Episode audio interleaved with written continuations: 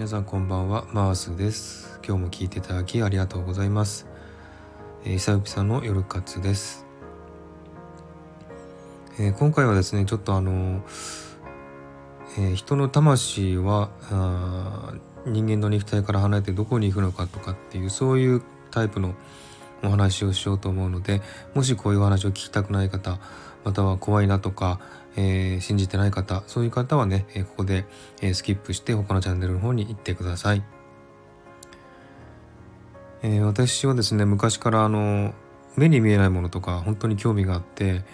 ですのであの、まあ、幽霊とかねそういうのはあんまり分かんないんですけども、まあ、霊界っていうのはね人の魂は肉体を離れて霊界に行くということも信じてましたし、まあ、あの UFO とかねそういったものも信じて、まあ、見たことは一回もないんですもう幽霊とかもね見たことは一回もないので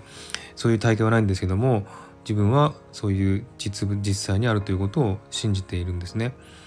でいろんなあ本とか、えー、動画とかいろんなものでそういうねあの肉体が離れ肉体を離れた魂が行く世界っていうそういう世界のことをいろいろ知ってですねそういう知識は一応あるんですね。でこういうのはあの宗教によってもね言い方が違いますし、えー、人によってもねいろんな言い方をしてるので、えー、全て一緒ではないんですけども大体ですね、えー、魂が帰るところはどの辺どういうとこかっていうのをね分かるんですね。でそういうとこは肉体がないので目に見えない世界なんですけどもまあ、あのエネルギー体ですよね言ってみれば霊体といってその霊体がえ帰る場所があるんですね。そこはどこか分かりませんけれども。でそういうところでまああなんかいろいろ修行を積むとか、えー、今後の、えー、人間世界でどのような役割を果たした果たすかとかですね、えー、いつ生まれ変わるかとかですね。誰誰を守護するかとかそういったことを決められると思うんですよね。でまた再び人間の世界に生まれ変わったりとかいろんなね仕事をしていくと思うんですけれども、えー、まあちょっと、えー、身内のことなんですが母親が1月に亡くなって、えー、しまってでまあ私は日本に行けなかったんですけれども、え、それ以来ずっとですね思うことがあってうん今母親どの辺にいるんだろうどこにいるんだろうっていつもいつも思ってるんですね。で一応霊界の知識はあるのであこういうとこに行ってるんだろうなとかこういうことをしてるのかなとかいろいろ考えるんですがまあ一切一切わからないんですねそういうことは。で本当にあのそういうことを考えるとなんか不思議な感じというか、まあ、の自分の身内がこうやって亡くなってしまったのはまあ、ほとんど初めてに近い、まあ、のおじいちゃんおばあちゃんとかね、えー、本当にあのそういうみんな大体もう亡くなってるので、えー、そういう経験はありますけれども、まあ、あのその時は私もねちっちゃかったのであんまりそういうね意識とかもしなかったしよくわからなかったんですけどもこうやってあの物心ついてから身内の人が亡くなったっていうのは初めてなので、まあ、本当に真剣に考えてしまってるんですよね。今母親はどこにいるのかなっとか何をしてるのかなとかうんもしねあのエネルギー体として帰っていったのならまあ霊界にもですねエネルギー体全体の全体が集まる場所があってそこに一旦帰ってそこからまたね新しく霊体として生まれてくるっていうそういった話も聞いてるんですね。もしそうだとしたらうーんもうあの実際にいたこの母親の姿はもうないのかなとか、うん、そういうことをいろいろね考えたりするんですね。うん、なのですごく最近ずっと母親はど今どこにいるのかなとか、えー、まあ、特にあの悲しい思いではなくどこで何をしてるのかなっていうそういう、まあ、気がするだけで、えー、そこでね本当にあの光に包まれて幸せにいてほしいなというふうに思ってるんですけれども、まあ、そういうことをずっと考えてると本当にあの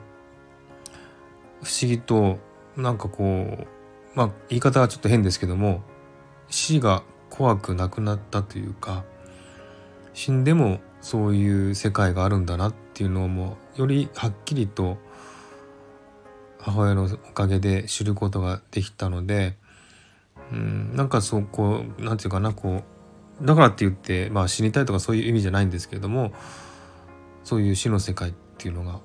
あるんだないけるんだな自分もいけるんだなっていう思いが強くなってきてるんですね。だから本当にあの